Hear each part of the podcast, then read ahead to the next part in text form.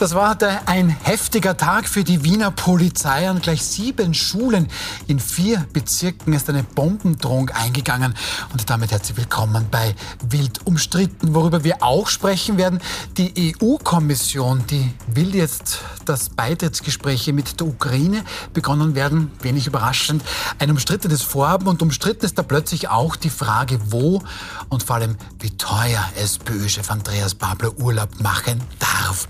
Das besprechen wir mit unseren Gästen heute zum ersten Mal bei uns. Herr Wick van Star, Sie sind Tiroler Landeshauptmann AD. Sie waren ein Jahrzehnt Präsident des Tiroler Landtags, haben nicht alleine die Liste für Innsbruck gegründet und Sie waren mehr als 20 Jahre Präsident oder Vizepräsident des Kongresses der Gemeinden und Regionen Europas beim Europarat. Schön, dass Sie bei uns sind. Hallo. Danke.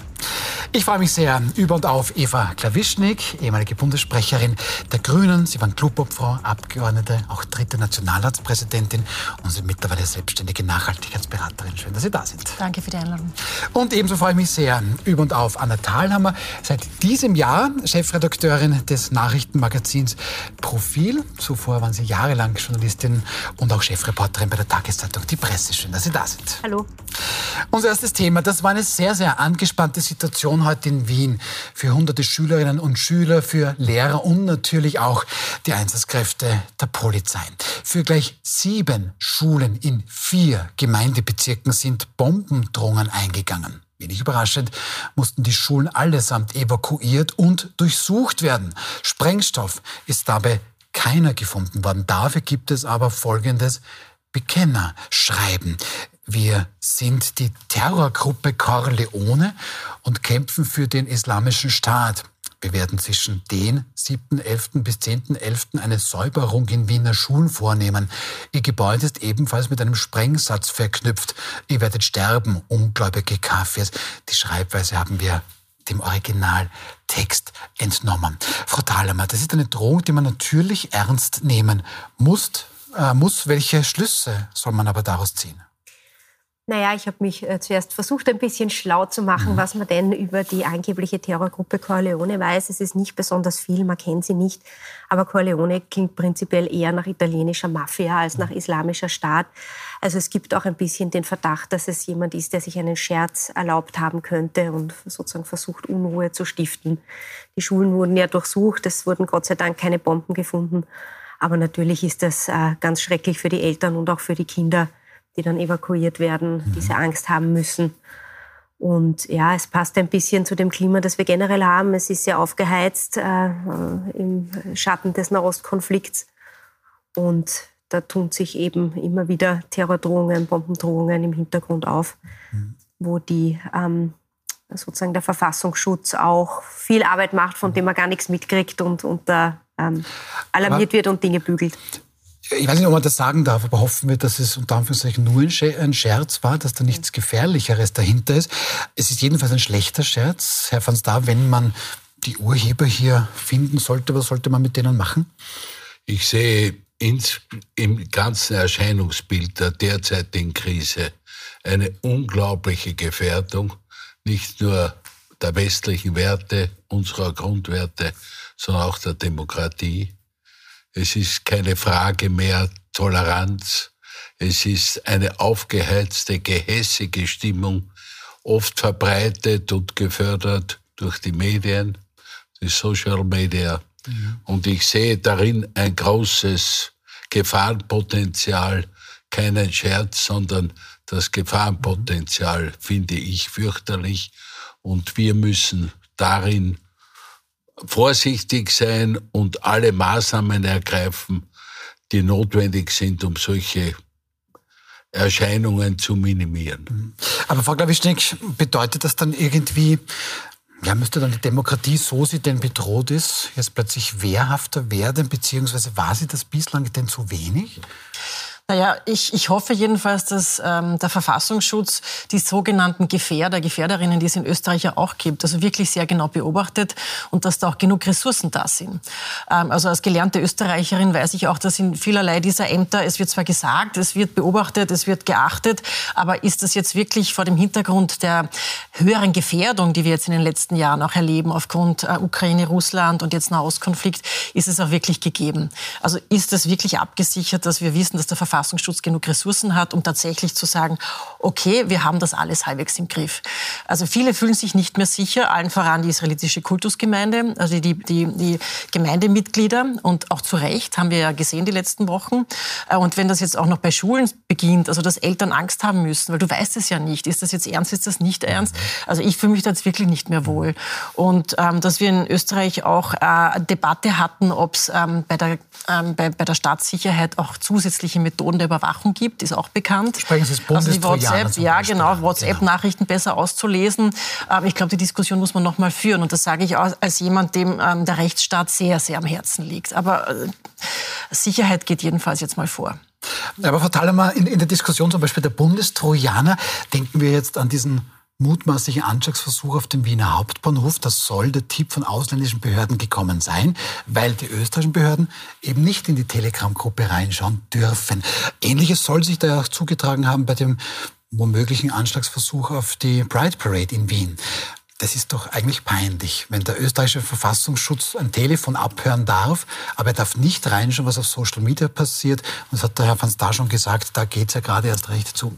Ja, also ich glaube auch, wir müssen langsam im 21. Jahrhundert ankommen, auch sehen, wo äh, Kriminalität, organisierte Kriminalität und Terrorismus stattfindet, wo das geplant ist. Das ist im Netz und ein Polizist kann nicht mit einem Bleistift und einem Kugelschreiber dagegen vorgehen. Also irgendwann muss man denen schon auch zubilligen, dass sie ja natürlich sehr genau kontrolliert und überwacht. Äh, solche Dinge auch einsetzen dürfen, weil natürlich ist das absurd, dass wir darauf angewiesen sind, dass fremde Länder äh, Erkenntnisse haben, die teilweise in unserem Land stattfinden oder wo es um, um Bürger geht, die in Österreich leben und man sich das sozusagen von außen das Know-how über irgendwelche Umwege zukaufen muss. Also ich sehe das auch so, dass es da dringenden Handlungsbedarf gibt.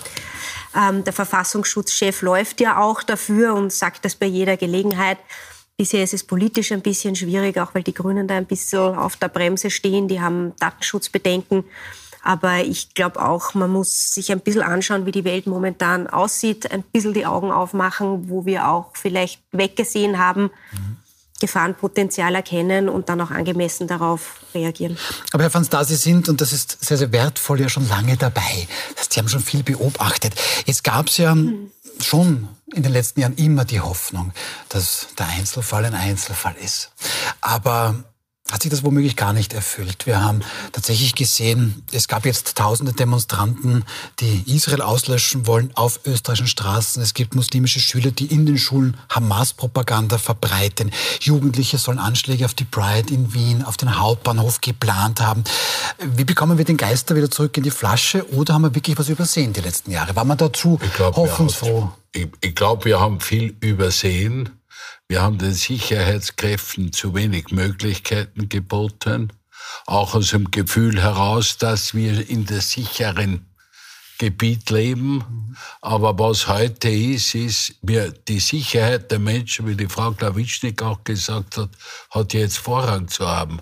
Und da braucht es einen Grundkonsens. Und wenn es uns wirklich ernst ist, Menschenrechte, Rechtsstaatlichkeit, Demokratie, dann müssen wir diese auch verteidigen. Und das ist, die Selbstverteidigung ist einfach auch in diesen Bereichen eine Notwendigkeit.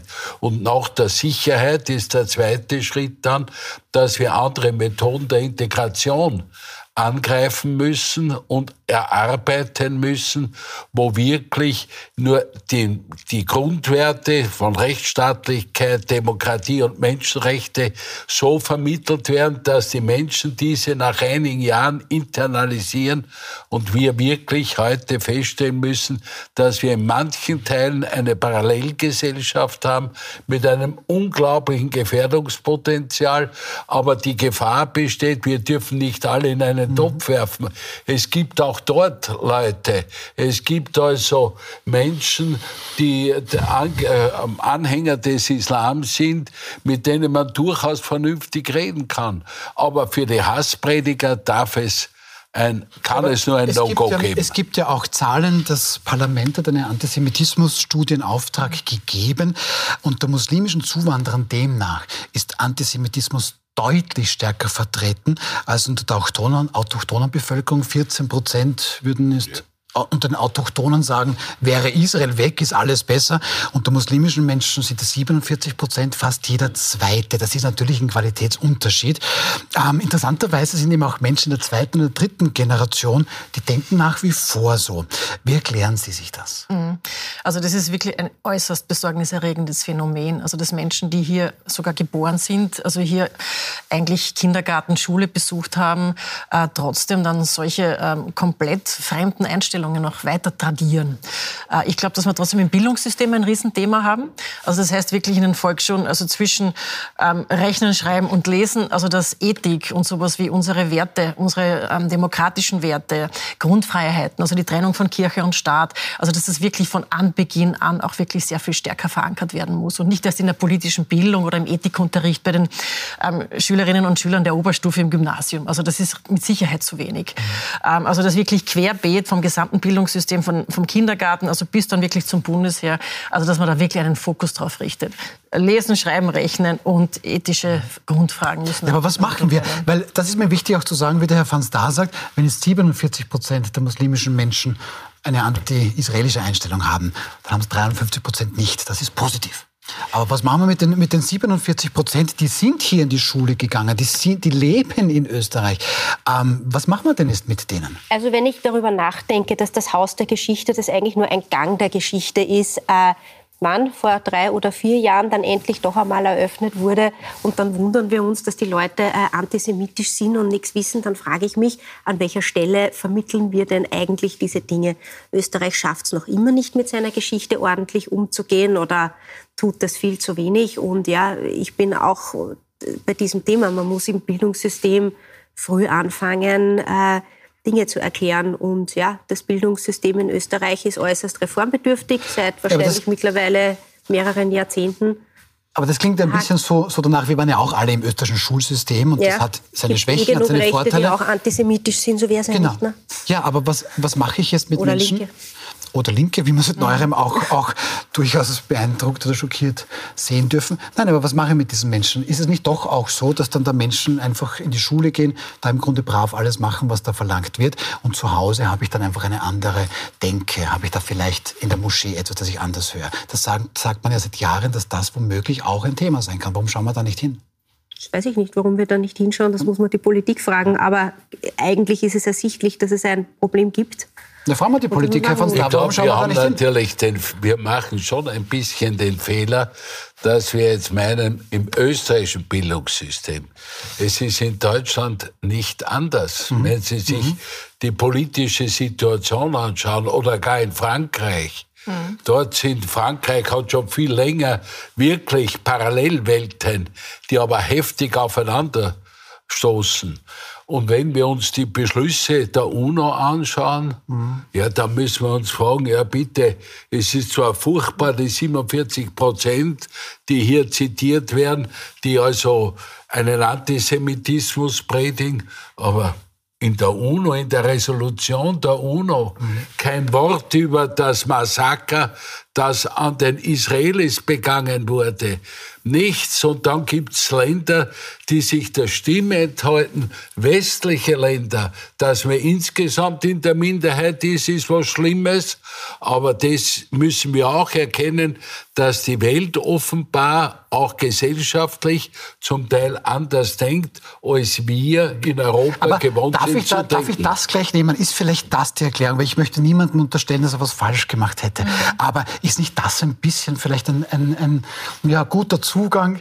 Ja, es kommen Menschen, ich weiß nicht, nehmen wir Afghanistan. Die kommen mhm. aus einem sehr, sehr schwierigen Land, aus einer sehr, sehr schwierigen Situation. Und die kommen dann über die österreichische Staatsgrenze und werden dann jetzt überzeugte Demokraten, die dann auch mit Frauenrechten etwas anfangen anfangen können mit anderen Religionen, mit Pluralität. Ist das nicht naiv? Zu naja, denken, dass, also ich dass das glaub, so klappt? Im Bereich der Zuwanderung, das ist ja wieder ein eigenes Feld. Im Bereich der Flüchtlinge auch nochmal ein eigenes Feld. Aber wir reden ja wirklich jetzt um, um, um sozusagen Österreicher, die die Staatsbürgerschaft haben, die hier geboren sind. Vielleicht auch nicht die Staatsbürgerschaft haben, aber zumindest hier geboren sind, die Sprache perfekt beherrschen. Ja. Mhm. Also da glaube ich, also wenn wir es da nicht hinkriegen, haben wir wirklich ein Problem. Und da kriegen wir es offensichtlich auch nicht hin. Ja. Also man, man kann nur Geschichte lehren und lernen. Also man versteht eine, eine, eine Welt, glaube ich, nur dann, wenn man wirklich die Historie Europas auch wirklich wirklich von, von Grund auf aufarbeitet und versteht. Also Haus der Geschichte war ein gutes Beispiel. Ähm, die Demokratiewerkstatt, die Barbara Brammer noch gegründet hat. Also ursprünglich war das Ziel, dass jede Volksschule einmal dort ist und einmal ähm, ausprobiert, was ist Demokratie, wie funktionieren die Medien, was sind Gerüchte, was sind Fake News. Also wir sind weit davon entfernt, dass da jedes Schulkind einmal solche, solche Ausbildungen einmal durchmacht. Ja. Ähm, und das ist auch erst ein langfristiges Konzept, weil man muss ja einmal alle Generationen durchlaufen, bis das wieder mal abgesichert ist. Im Moment sind wir da an, an einem Punkt, ähm, also wo glaube ich, also wirklich Feuer am Dach ist. Und deswegen Ausgangspunkt wieder zurück. Sicherheit geht jetzt mal vor. Und jetzt geht es, glaube ich, wirklich darum, die gefährdeten Einrichtungen, die gefährdeten Gruppen auch wirklich besser zu schützen. Aber wir glauben, Frau Thalhammer, weil diese Studie, die ich da zitiert habe, diese Antisemitismus-Studie, die sagt halt schon, dass Menschen, die natürlich aus einem autoritäreren ähm, System kommen, und das sind wohl alle Länder außerhalb Europas, die denken dann auch in diese Weise. Also vielleicht mit gut Zureden alleine wird es nicht ganz funktionieren, sondern muss man auch mal halt Regeln aufstellen. Schau her, das ist jetzt ja. dieser Korridor, bitte halt dich da dran, wir helfen dir auch, aber wenn du da abweichst, hast echt ein Thema. Ja. Na, was schon stimmt, also was die Flüchtlinge betrifft aus dem arabischen Raum Palästina, also diese Frage ist eine große emotionalisierende und äh, ja, man wird wahrscheinlich wenig Syrer finden, die äh, auf der Seite Israels stehen. Das, das ist so. Ich finde schon, dass es da auch strengere Regeln bräuchte, ähm, wenn jemand nach Österreich kommt, weil er angeblich vor dem Krieg flieht und dann auf der Straße demonstrieren geht und sagt, er möchte ein Volk auslöschen, dann finde ich, hat er sein Recht auf Schutz verwirkt. Und das sind auch Dinge, die man ganz klar in den Raum stellen äh, sollte und sagen sollte, gut, so läuft das hier nicht, dann bitte wieder schauen, gehst nach Hause, wenn Krieg so toll ist, dann geh in dein Heimatland.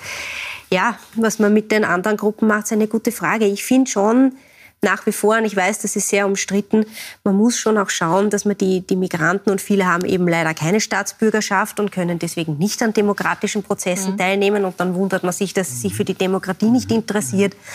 Also irgendwie einen, einen Weg, äh, Leute einzubinden und, und, und, und denen auch zu, ja, zu sagen, ihr seid ein Teil davon und ihr habt deswegen auch eine Verantwortung, wäre vielleicht ähm, ein Weg. Ich glaube, dass auch sehr viel über die Familien funktionieren müsste. Also vor allem über die Arbeit, Mütter. Ja. ja also, also, vor allem Arbeit mit den Frauen. Ja.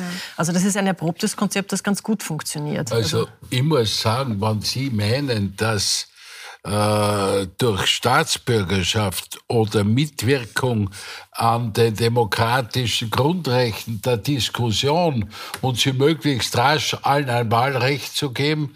Ich habe heute einen Artikel. Das habe ich nicht gesagt. Wenn ich mir vorstelle, dass in Großbritannien oder im Vereinigten Königreich jetzt unter Umständen bei Wahlen die ganzen Moslem- oder auch Palästina-freundlichen Gruppen extra kandidieren, sich die erklären, sie wollen sich von ihrer Stammpartei sonst abkoppeln.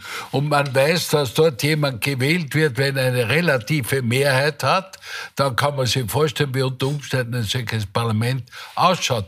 Nicht, dass die einen gewählt werden, aber dass andere, die eine Änderung herbeiführen könnten im Gesamtsystem, unter Umständen verhindern, dass die eine relative Mehrheit kriegen. Und, was, und, dann kommt ja noch die Situation in Amerika mit der Bewegung für den Herrn Trump.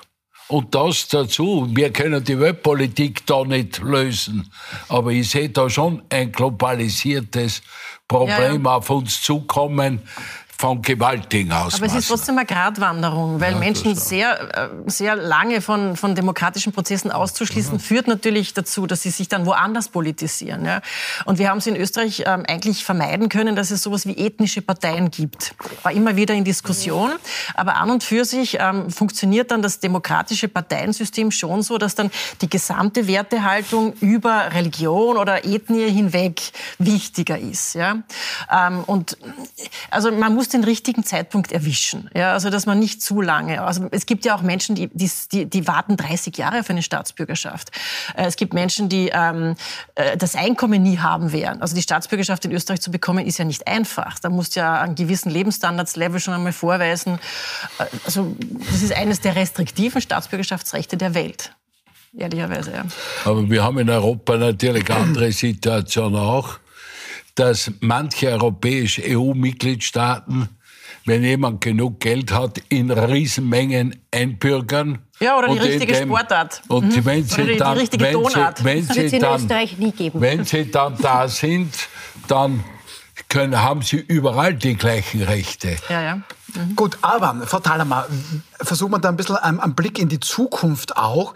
Es wäre doch theoretisch möglich, und das ist eine sehr naive Hoffnung, Jetzt sind die Emotionen wahnsinnig hochgekocht. Es ist auch schwierig. Niemand von uns mag tote Kinder sehen, egal ob das jetzt israelische Kinder sind oder Kinder im Gazastreifen. Glauben Sie, dass sich das wieder beruhigt? Oder glauben Sie, das ist schon ein Trend, wenn das auch die Politik jetzt womöglich etwas anders denkt in Zukunft? Also in Österreich hofft man immer, dass Dinge vorbeigehen und man sich nicht darum kümmern muss. Das, glaube ich, übrigens ist ein äh, Grundproblem auch der jetzigen Situation. Es würde uns schon gut tun, hinzuschauen. Ja? Und man wird auch und man muss ja auch sagen, es gibt die, die Israel-Hasser und die Juden-Hasser und dann gibt es aber Leute, die das einfach nicht okay finden, wie Israel agiert und die vielleicht Verwandte haben in Palästina, die sterben. Also auch denen muss man irgendwie einen Raum ähm, bieten, um, um an Diskussionen teilzunehmen und das auch artikulieren zu können, dass sie das schlimm finden, was dort passiert.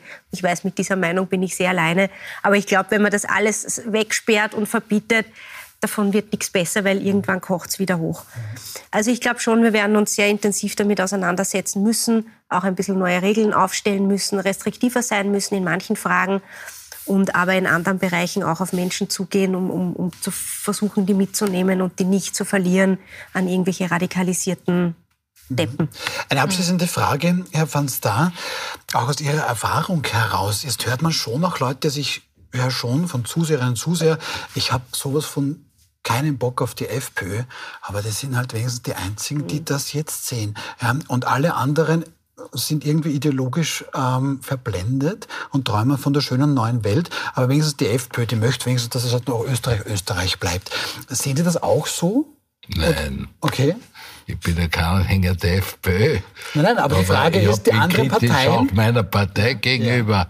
Aber die anderen Parteien kommen nicht zu, so weit zusammen, dass sie einen echten Grundkonsens festlegen, über die nichts mehr drüber geht. Mhm. In Deutschland bemüht man sich jetzt lang und wenn Sie die letzten Tage die Diskussionen erlebt haben, wie schwierig es war, wiederum einen kleinsten gemeinsamen Nenner mhm. zwischen Kommunen, den Ländern und der Republik zu finden. Und in Österreich ist es oft das Gleiche.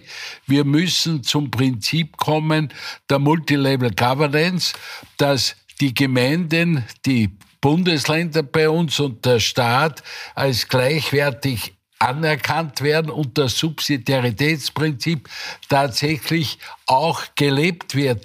Die Gemeinden haben in erster Linie eine Hauptverantwortung in der äh, Integration von Menschen, insbesondere in der Migrationspolitik. Aber ohne Länder und ohne Staat geht es nicht. Und da muss man auch, so hart es manchmal ist, zu einem Grundkonsens zwischen Regierung und Opposition kommen. Und wenn das wenn man das erkennen würde, dass diese minimale Gemeinsamkeit die Voraussetzung ist, dass wir im Rechtsstaatlichkeit, Demokratie und Menschenrechte für uns als unverzichtbare gesellschaftliche Grundlagen sehen, dann kommen, haben wir ein echtes Problem. Wenn wir aber da uns sowas durchringen, dann sehe ich eine Chance, dass wir die anderen Fragen auch in dem ganzen politischen Diskurs einer Lösung zuführen Aber ist da wirklich, wie groß ist die Gefahr, Frau Glawischnik, dass wenn das nicht gelingt, was der Herr Van da sagt, dass man da einen Grundkonsens hat ja, und die großen, die wichtigen Parteien schaffen diesen Grundkonsens, dass dann wirklich der Weg frei ist für Menschen, die ähm, ja, es vielleicht nicht so gut mit unserem Land meinen, beziehungsweise mit Parteien? Also die FPÖ ist da für mich wirklich die letzte Instanz, die dann irgendeinen ja, von einem positiven Beitrag leistet. Also die sind sehr daran beteiligt gewesen, den hausgemachten Antisemitismus in Österreich zu befördern. Mhm. Ich erinnere an Martin Graf, also der auf seine Bude damals äh, einen Liedermacher aus Deutschland eingeladen hat, der wirkliche also Judenvernichtungslieder gesungen hat. Also das darf man nicht vergessen. Also die, da, da gibt es schon noch eine eigene Baustelle, die die einmal bearbeiten mhm. sollten, ja, äh, in aller Direktheit. Ja. Aber natürlich, man muss diese Probleme wirklich sehr ernst nehmen und es hat sich mit Sicherheit etwas verändert und wir haben vielleicht auch in manchen Bereichen einen zu optimistischen ähm, einen Blickwinkel auf diese gesamte Zuwanderungsthematik gehabt. Also in der Hoffnung, dass diese Werte einfach überzeugen, weil sie ja ein Erfolgsmodell darstellen. Europa hat mit diesen Grundwerten ähm, auch wirklich ein, eine Erfolgsgeschichte geschrieben. Aber das sehen viele im Moment nicht. Und deswegen haben wir da mit Sicherheit ein Aufholthema. Also mit Sicherheit. Spannende Zeiten, sagen wir es mal so. Dann lassen wir mal dieses Thema ruhen und schauen gleich zu einem nicht minder spannenden, nämlich zu unserem zweiten Thema. Die EU-Kommission empfiehlt heute offiziell Beitrittsgespräche mit der so kriegsgebeutelten Ukraine aufzunehmen. Und das im Idealfall schon ab dem kommenden Jahr. EU-Kommissionspräsidentin Ursula von der Leyen begründet das etwa noch vergangenes Wochenende bei einem ihrer weiteren Kiew-Besuche, also in der ukrainischen Hauptstadt, wie folgt. Und da sagte dem ukrainischen Präsidenten Zelensky, sie haben bereits deutlich über 90 Prozent des Wegs hinter sich. Sie führen einen existenziellen Krieg. Und gleichzeitig sind sie dabei, ihr Land tiefgreifend zu reformieren. Herr Van Star, da höre ich wahnsinnig viel Optimismus raus. Sie auch? Den teile ich nicht. Teilen Sie nicht, okay? Ich war in meiner Zeit im Europarat und auch im Ausschuss der Regionen, aber vor allem im Europarat, der ja auch in großen Bereichen unterschätzt wird, sicher mehr als zehnmal in Russland, mehr als zehnmal in der Ukraine. Ich habe es erlebt, dort zu kämpfen, auch gegen den Korruptionismus, der ja in einer Dimension ist, der unseren, den gibt's überall, mhm. aber den unseren bei weitem übersteigt. Und früher habe ich immer gesagt, ja, die Russen sind korrupt, aber sie haben wenigstens eine Regierung. Und die Ukrainer sind auch korrupt, aber die haben nur das Chaos. Mittlerweile habe ich meine Meinung etwas geändert. Mhm. Ich muss auch sagen, man wird klüger. Wie die Russen in den Europarat gekommen ist, war der damalige Vizebürgermeister von Petersburg, war ein russischer Ersatzdelegierter, aber ich konnte mich mit ihm gut verständigen, weil er Deutsch sprach. Es war Wladimir Putin. Wir haben geglaubt, er ist ein Riesenreformer und drei Monate später wurde er und sein Bürgermeister Sobczak zu unserem großen Bedauern abgelöst und dann kam jemand, den wir für einen Hardliner hielten. Und das Putin hat sich entwickelt zu einer Persönlichkeit, die schwierig zu greifen ist.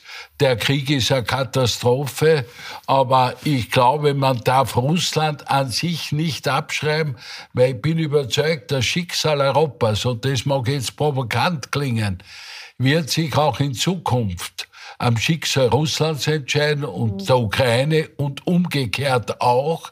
Nur wir müssen, wir dürfen nicht das festmachen an Persönlichkeiten. Es wird vielleicht dort auch einmal eine Änderung geben. Und da bin ich der Meinung, man sollte vielleicht doch darüber nachdenken, ob man den Russen nicht auch eine, nicht bezogen auf die Person, sondern Putins oder auf Personen der Oligarchie dort, aber irgendeine Option geben sollte und nicht nur sagen, das sind nur die ganz die Bösen. Es aber, gibt auch andere dort. Aber schauen wir wieder zurück zur, zur Ukraine und natürlich das nicht losgelöst zu betrachten. Aber Frau Glawischnik, die Ukraine, und das sagt der Herr Van Star, also selbst das korrupteste EU-Land, sagen wir jetzt nicht, ist ein Musterschüler im Vergleich zur, zur Korruption, die es nach wie vor in der Ukraine gibt, obwohl man hier besser geworden ist. Das stimmt natürlich. Aber was bezweckt Ursula von der Leyen mit der Aufnahme von Beitrittsgesprächen? Naja, einerseits, also ich sehe da eine gewisse ähm, Rückkehr ähm, zur, zur Besinnung, dass Europa eine stärkere geopolitische Verantwortung wieder einnehmen mhm. soll. Also auch als Signal, okay, wir machen jetzt Beitrittssignale in Richtung Ukraine, aber auch Westbalkan. Also das ist, glaube ich, ähm, schon der Erkenntnis geschuldet, dass Europa hier ähm, ein bisschen abgedriftet ist, vielleicht in die Bedeutungslosigkeit, die Europäische Union. Ähm, natürlich kann man jetzt sagen, okay, die Oligarchen sind weitgehend entmachtet in der Ukraine. Viel, ihr Vermögen ist ja auch weitgehend zerstört, Immobilien, das, das existiert ja alles so in der Form nicht mehr. Und so eine Karotte wie ein Beitrittsprozess, ja, da ist ja der Prozess schon das Entscheidende, dass sich ein Land entwickelt.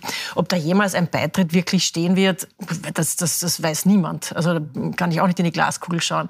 Faktum ist, dass die Ukraine bei weitem nicht in der Lage ist, also nur die Ansatzvoraussetzungen zu erfüllen für so einen Prozess.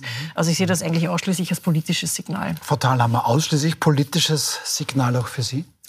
Eigentlich kann ich da nur zustimmen. Ja. Ich weiß, es heißt hier wild umstritten, aber ich bin genau derselben Meinung. Die Themen sind umstritten, ihr müsst da nicht miteinander streiten. Aber für aber Österreich ist es wichtig, was die Frau Klawischtik auch angesprochen hat, den Balkan. Wir müssen jetzt als erster schauen, und das ist eine österreichische Verantwortung. Und dort waren wir immer stark und haben auch viele Hoffnungen dort geweckt. Und haben uns aber dann wiederum in der Diskussion in vielen Bereichen leider zurückgezogen. Wenn ich an Polen-Situation oder Ungarn denke. Aber dort im Balkan müssen wir verstärkt unser Gewicht einbringen und sagen, jawohl, der Balkan, der braucht wirklich eine Zukunftsoption und eine Hoffnung. Und ich war mehrfach dort und dort muss was weitergehen und, und etwas weiter wie in der Ukraine. Richtig, und das ist, da entsteht sonst ein Vakuum, das wird von anderen gefüllt. Wenn da eine Enttäuschung da ist, da ist China, so schnell kann man gar nicht schauen. Ja? Und, und du verlierst ganz ein wichtiges Gebiet, das unsere unmittelbare Nachbarschaft. Das ist gar nicht nur China, das sind Russland, Russland betätigt, genau. auch ja, die ja. Türkei, auch Saudi-Arabien. Ja. Ähm, gut, wir machen eine kurze Pause.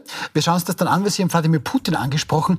Wie wird der das denn reagieren oder, oder werten, wenn denn da die EU jetzt mehr oder weniger die Ukraine aufnehmen möchte? Wir sind gleich wieder zurück. Bleiben Sie bei uns.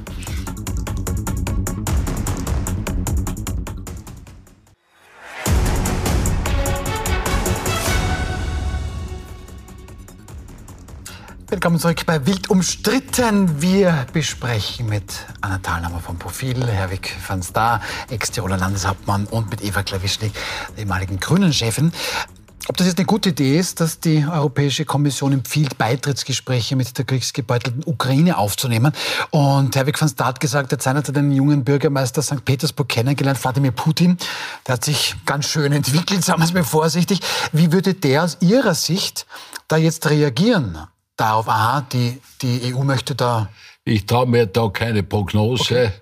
zu machen. Ich habe mich an der Persönlichkeit Wladimir Putins sehr getäuscht. Ich habe schon gesagt, ich habe ihn für einen Reformer gehalten, dass er dann leider nicht war.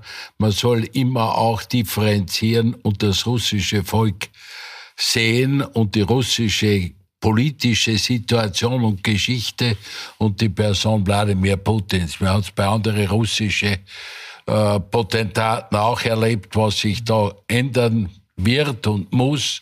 Aber ich würde meinen, Russland braucht in Hinkunft eine Option in einer Nach-Putin-Ära und die Ukraine braucht auch Hoffnung insofern, dass man sie nicht alleine lässt, aber man muss Forderungen stellen, einen wirklichen Kampf gegen die Korruption radikal durchzuziehen, eine Föderalisierung oder eine Regionalisierung durchzuführen, die Demokratisierung voranzubringen.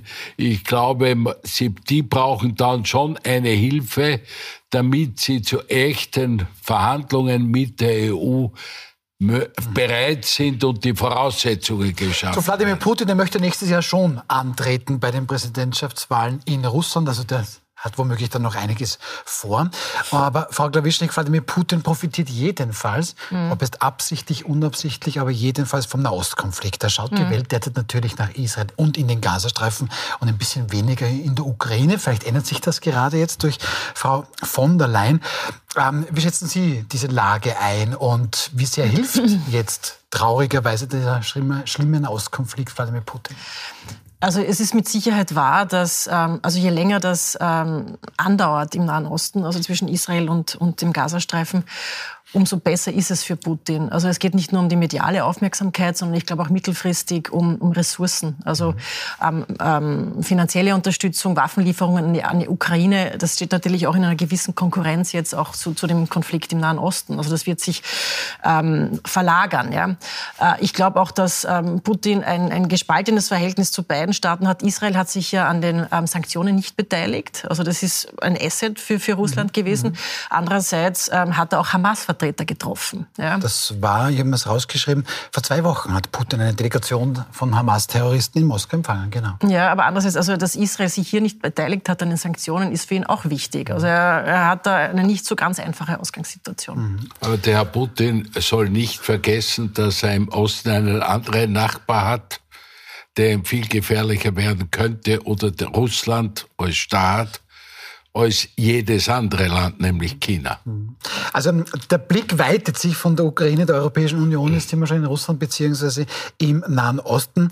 Aber schauen wir trotzdem noch mal kurz in die Ukraine. Frau Thalhammer, der ukrainische Präsident Volodymyr Zelensky, der hat an sich Ex-US-Präsident Donald Trump in die Ukraine eingeladen. Das war, glaube ich, vor zwei, drei Tagen. Trump hat heute reagiert. Aber schauen wir mal zunächst, was Zelensky gesagt hat.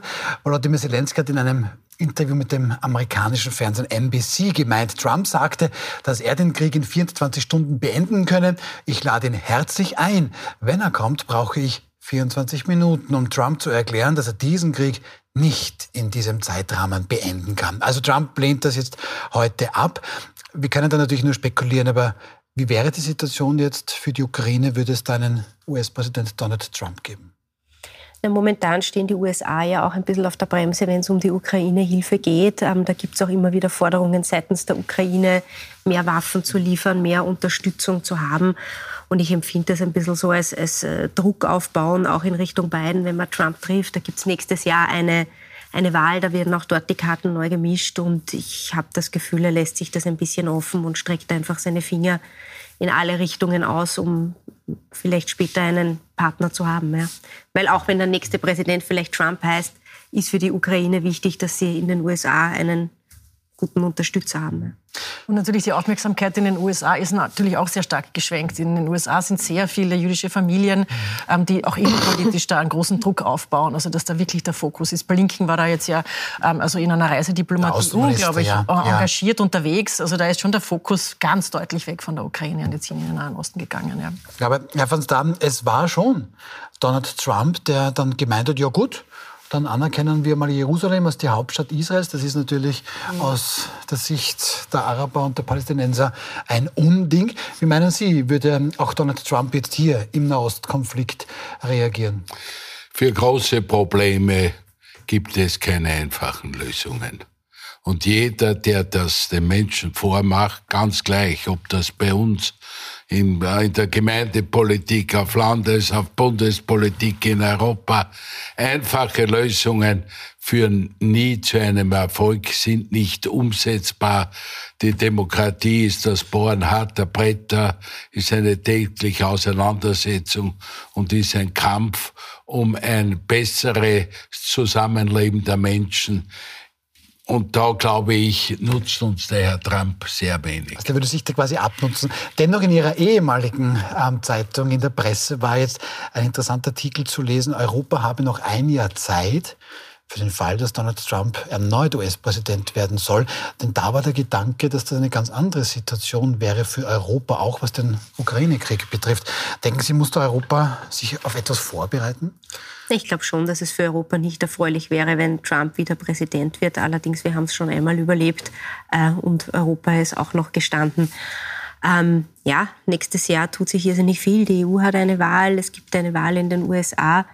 Äh, das werden auch, wird auch für die Demokratie entscheidend werden, wer da zum Schluss noch steht und wer welche Fahnen hochhält. Auch in Österreich gibt es eine Wahl. Und auch in Österreich gibt es eine Wahl, ja. Sogar drei, und vielleicht ich glaub, Steiermark und Vorarlberg auch. ja, ja.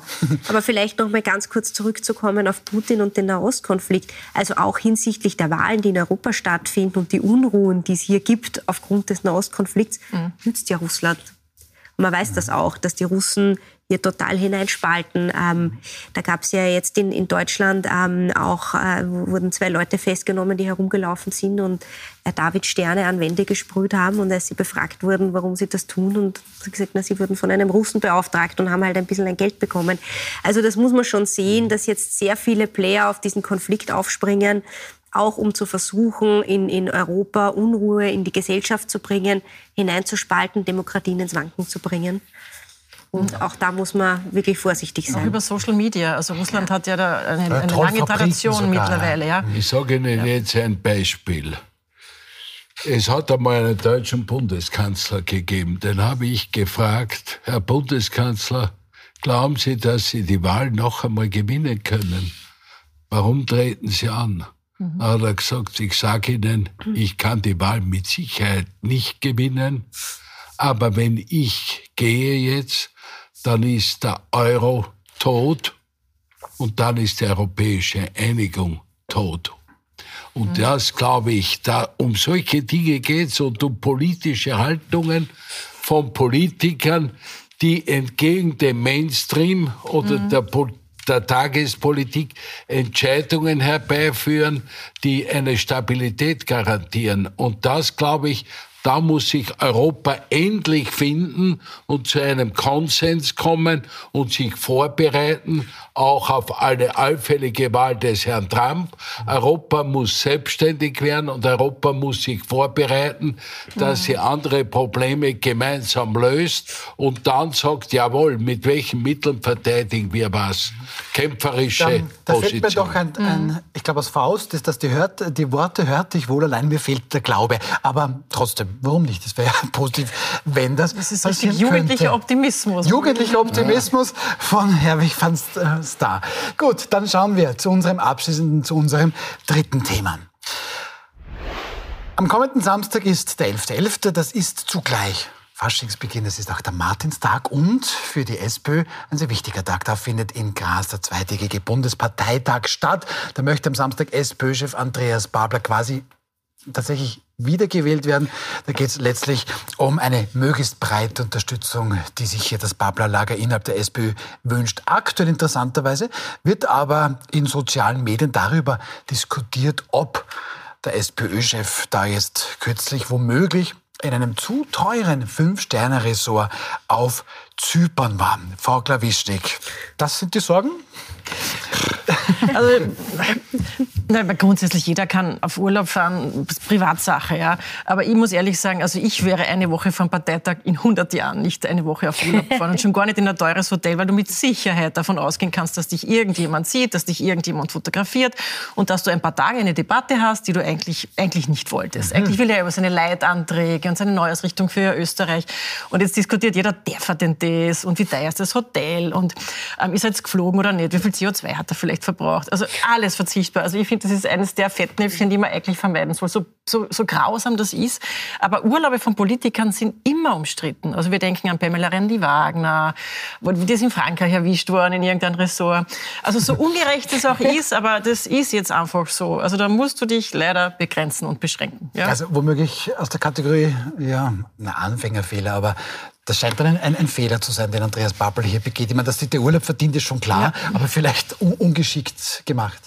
Es ist natürlich auch ein bisschen die Geister, die ich rief und schon ein bisschen mhm. lustig, weil die Julia Herz sich erst vor ein paar Wochen darüber ähm, schrecklich brüskiert, dass der äh, Mateschitz Erbe einen, einen teuren Urlaub gemacht hat und, und die Zum 30. Geburtstag seiner 30. Lebensgefährtin, ja. Lebensgefährtin und auf einer Yacht war er auch noch und die Superreichen, die da herumprotzen und in die teuren Hotels fahren. Na, und dann macht's der eigene Parteichef auch. Ich finde ja prinzipiell, man soll sich nicht immer darüber aufregen, was Menschen in ihrer Freizeit tun. Das geht niemandem was an. Die SPÖ zu führen ist ein wirklich schwerer Job. Da braucht man auch Urlaub und ja, eigentlich ist es nicht so schlimm, aber die Häme hat er halt. Ne? Ja. ja. Bitte ernst muss man sagen, wenn ich die Zeitungen richtig verfolgt habe, es war ein Sonderangebot. Es war zwar ja. ein Wellnessbereich, aber eh in einem Sonderangebot, wo man in Großkaufhäusern auch solche äh, Fünf-Sterne-Häuser günstigen Preisen besuchen kann. Ein Schnäppchenjäger, der Herr Babler. Ja. Ich werde es nicht machen. Ich würde mich lieber über politische ja. äh, Dinge unterhalten mit dem Herrn Babler und über die Unsinnigkeiten, die in dem neuen Parteiprogramm stehen. Aber das sind individuelle Bewertungen. Aber die Sache ist zu schade, dass man sich darüber so breit auslässt, auch die, nicht nur in den sozialen Medien, sondern auch in den Medien, mhm. so wie ich genau das manchmal gravierend ungerecht empfinde, wie man den Bundeskanzler behandelt. Weil der Bundeskanzler, wenn ich sage, ich diskutiere manchmal mit Leuten und sage, was werft ihr den Bund? Ich bin weder befreundet mit ihm, noch kenne ich ihn Überhaupt gut. Überhaupt nicht befangen. Na, ich befangen, natürlich, weil ich unterstütze. Nur, wenn er alles schlecht macht und wenn ich mit den Leuten diskutiere, dann heißt wenn ich sage, was hat er wirklich schlecht gemacht? Ja, die Teuerung. Habe ich gesagt, ja, jetzt sind wir aber dort, wo wir froh sein müssen, dass der österreichische Bundeskanzler so viel Einfluss hat, ja. dass er für die Inflation in Ungarn zuständig ist, für die Teuerung in Deutschland, für die Teuerung in Großbritannien. Das ist der österreichische Bundeskanzler. Sind wir da bisschen ehrlicher und lassen wir doch auch, wenn man konkret Opposition macht, die Kirche im Dorf und das, was gut ist, soll man als gut bezeichnen und das, was schlecht ist, soll man kritisieren, aber nur zu kritisieren führt die Gesellschaft aber, nicht weiter. Frau Klawischnik, ich glaube, das war auch in, in Ihrer Politikerzeit ein Thema. Was dürfen jetzt Politikerinnen und Politiker überhaupt noch? Ja, also man muss, erstens muss man wirklich verdammt aufpassen, wen man wegen was kritisiert, weil das mhm. kriegst 100% Retour und das ist bei der Julia Herr, glaube ich, eine echte Retourkutschen, weil Privatpersonen da reinzuziehen, ist eigentlich ein No-Go in eine politische Auseinandersetzung um Vermögensbesteuerung und also, mm, dass da jetzt die Häme kommt, ist, ist wie das Amen im Gebet. Also man muss sehr vorsichtig sein. Ähm, wenn du Menschen kritisierst, wenn sie auf Urlaub fliegen und du steigst dann selber in ein Flugzeug, No-Go, ja, mhm. kannst du auch vergessen, ja. Also du musst wirklich die Maßstäbe, die du ähm, an andere anlegst, in, in, zehnfacher Ausführung auch an dich selber anlegen. Ja. So, so ist es leider. Ja. Und mit Social Media, du kannst jederzeit überall fotografiert werden und du hast dann Debatten, die du wirklich nicht brauchen kannst, die extrem von dem ablenken, was der Herr Van Star richtig gesagt hat, nämlich, dass man sich um die echten inhaltlichen Fragen auch kümmert. Ja. Aber das Thema wird jetzt zwei, drei Tage die Medien beherrschen, dann wird es vielleicht noch Fotos geben aus diesem Ressort, weil irgendwer wird ihn dort vielleicht fotografieren. Gibt äh, schon. Ah, okay. Ja, ja. Also das ist, das ist halt Aber alles. nicht in der Badehose, ja. vielleicht kommen die erst. Aber, ja. ja. aber da, da, ist aber schon was dran, was Frau Klawischnik sagt. Ich denke jetzt an den grünen Vizekanzler Werner Kogler. Da haben wir alle plötzlich ein Bild in Erinnerung, das er halt einfach einmal am Abend in einem Fastfood-Restaurant gezeigt hat. Da wird dann drüber diskutiert. Frau Thalhammer, was dürfen jetzt Politikerinnen und Politiker noch? Sind wir da schon alle völlig durchgeknallt und äh, respektieren da zu wenig Privatsphäre? Ja, wir sind ja. alle komplett durchgeknallt und akzeptieren zu wenig Privatsphäre. Das finde ich wirklich, das ist ein harter Job. Das sind trotzdem am Ende des Tages Menschen. Und ist das nicht komplett egal, ob sich Werner Kogler jetzt bei McDonalds einen, ich weiß es nicht, Cheeseburger reinzieht oder ob jemand auf Urlaub fährt oder nicht solange er seine Arbeit gut macht, solange er dort gut haushaltet, äh, nicht auf Parteikosten mit dem Privatjet nach Zypern ins teure Hotel fliegt, was äh, wahrscheinlich eher nicht der Fall war, finde ich, sollte man die Leute ein bisschen in Ruhe lassen und Privates auch wieder mehr privat sein lassen. Aber man muss eines noch dazu sagen, dass diese ähm, Kritiken und, und Anwürfe natürlich auch aus der Politik selber kommen. Also das sind dann die politischen Gegner, die das natürlich ja, extrem klar. ausnutzen. Und können ja bei der SPÖ sogar in der Partei aus sitzen. Der eigenen aus der eigenen Partei, Partei so, ja. die mhm. oft Journalisten mit Informationen füttern, die Halbwahrheiten sind und ja. die Halbwahrheit ist schlimmer wie die Lüge. Mhm. Aber bleiben wir vielleicht ähm, noch bei Andreas Babel. Es ist halt am Samstag schon ein sehr, sehr wichtiger Tag, weil quasi da gibt es jetzt einmal das erste wirkliche Zeugnis, da gibt es jetzt auch keine Gegenkandidaten. Und eine Wahl, die funktioniert vielleicht. Ja, ja. ich habe es gehört, aus SPÖ-Kreisen, man wird es der mal wirklich ein bisschen öfter nachziehen. Aber nein, da gibt es jetzt so einen magischen Wert, nämlich 75,3 Prozent. Das hat Pamela Rendi-Wagner beim letzten Mal noch erreicht. Babler wird ziemlich sicher darüber sein. Ich glaube, davon kann man ausgehen. Was meinen Sie, Herr van Star? Wie viel Prozent Zustimmung gibt es für Andreas Babler? Weil da gibt es auch zum Beispiel das Tirol nicht nur Ich nehme an, dass es sicherlich 85 sein werden und mehr. Aber das, was ich bedrohlich finde für die SPÖ, ist, dass der Wiener Bürgermeister sich mhm. zurückgezogen hat und dass der Herr Doskozil, Landeshauptmann Doskozil zum Parteitag gar nicht kommt. Mhm. Da sehe ich eher die große Gefährdung, ob der 85 macht oder 90 oder 75, spielt nicht die entscheidende Rolle. Was mich eher stört, ist der Inhalt, den ich bis jetzt äh, rezipiert habe über die Medien. Mhm. Die passen mir nicht, weil ich eine andere Einstellung habe. Aber die andere Sache, da sehe ich auch eine Gefährdung. Ich muss sagen, ich bin kein Freund, dass die Sozialisten einen riesen Wahlerfolg haben, aber dass eine Partei auch die ÖVP so stark abgefallen sind in ihrer Grundwählerschaft, das sehe ich eine Demokratiegefährdung. Und dort müssen wir irgendwas nachdenken, wie kann man aus dieser Grundposition heraus, wenn ich den Kampf sie von SPÖ gegen die Grüne in, gegen die Grünen in der Regierung, ja bitte, die werden ihre Borden Schnittmengen, die sie sicherlich im sozialen Bereich haben, doch auch zur Geltung bringen können und drüber reden können, wie umgekehrt die ÖVP gut dran tut hätte, die äh, Umweltthemen so zu spielen, dass sie die Wirtschaft mit integriert. Mhm. Was nicht alles ginge, wenn man nur wollte, gell? Aber bleiben wir doch bitte noch bei diesem Wahlergebnis. Also Herr van Staar meint schon, 85 werden das schon sein. Ähm, was glauben Sie, Frau Wischneck? Ich, ich, bin mir nicht ganz so sicher. Aber natürlich gibt es eine, eine große ähm, Tradition an Disziplin an solchen Parteitagen innerhalb der SPÖ. Ist nicht so wie bei den Grünen, ja, was die freiste über alles, was ja, ähm, mehr als zwei Drittel ist. Ähm, aber ähm, es, es gibt ja offensichtlich immer noch einen, einen wirklich nicht gelösten Konflikt. Also das, Offenbar mehrere. ja, also das, diese Baustelle hat sich noch nicht maßgeblich verbessert. Ja. Also ich meine, dass eine ganze Landespartei jetzt beleidigt ist, ähm, das Burgenland, weil die EU-Liste nicht so passt. Und das mit Wien ist natürlich ein wirklich, wirklich ja. ernstes Thema. Also wenn einmal die Bastion Wien sich verabschiedet und sagt, okay, da bin ich jetzt einmal nicht mehr dabei. Mhm. Ähm, also das ist historisch schon einzigartig. Der Wien also ist schon vertreten, aber Michael Ludwig nicht. Ja, ja, die sehr, sehr starke Stimme der Wiener Bürgermeister. Frau Thalhammer, abschließend, was schätzen Sie? Hätte der Herr Babel vielleicht einfach ins Burgenland auf Urlaub fahren sollen? Nein, dann das muss man schon sagen, einen Bundesparteitag am Landesfeiertag des Burgenlands zu machen. Ein wo der, Fauxpas. Ja, ein bisschen schon. schon. Naja, okay. der Landeshauptmann muss beim Landesfeiertag im Burgenland sein. Das ist also schon irgendwie klar. Mhm. Ähm, finde ich. Da liegt der Landeshauptmann vermutlich schon, ein bisschen. Gell? Das ja. ist, da, da, muss man irgendwie hingehen, da darf man nicht fehlen. Ähm, in der SPÖ kennt man das schon, dass die, die Revanche dann leise durch die Hintertüre kommt mit Streichungen und Ähnlichem. Hm. Also ich, ich bin auch recht gespannt, was es wird.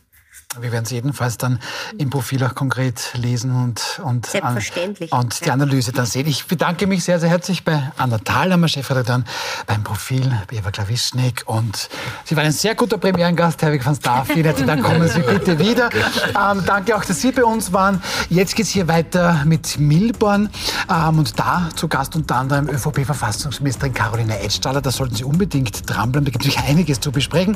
Wilhelm Stritt ist morgen wieder da um 20.15 Uhr mit dem ehemaligen SPÖ-Medienmanager Andreas Rudasch, mit Journalist Peter Sichrowski und mit PR-Beraterin Christina Aumeier-Haig. Und jetzt geht's weiter mit Milban.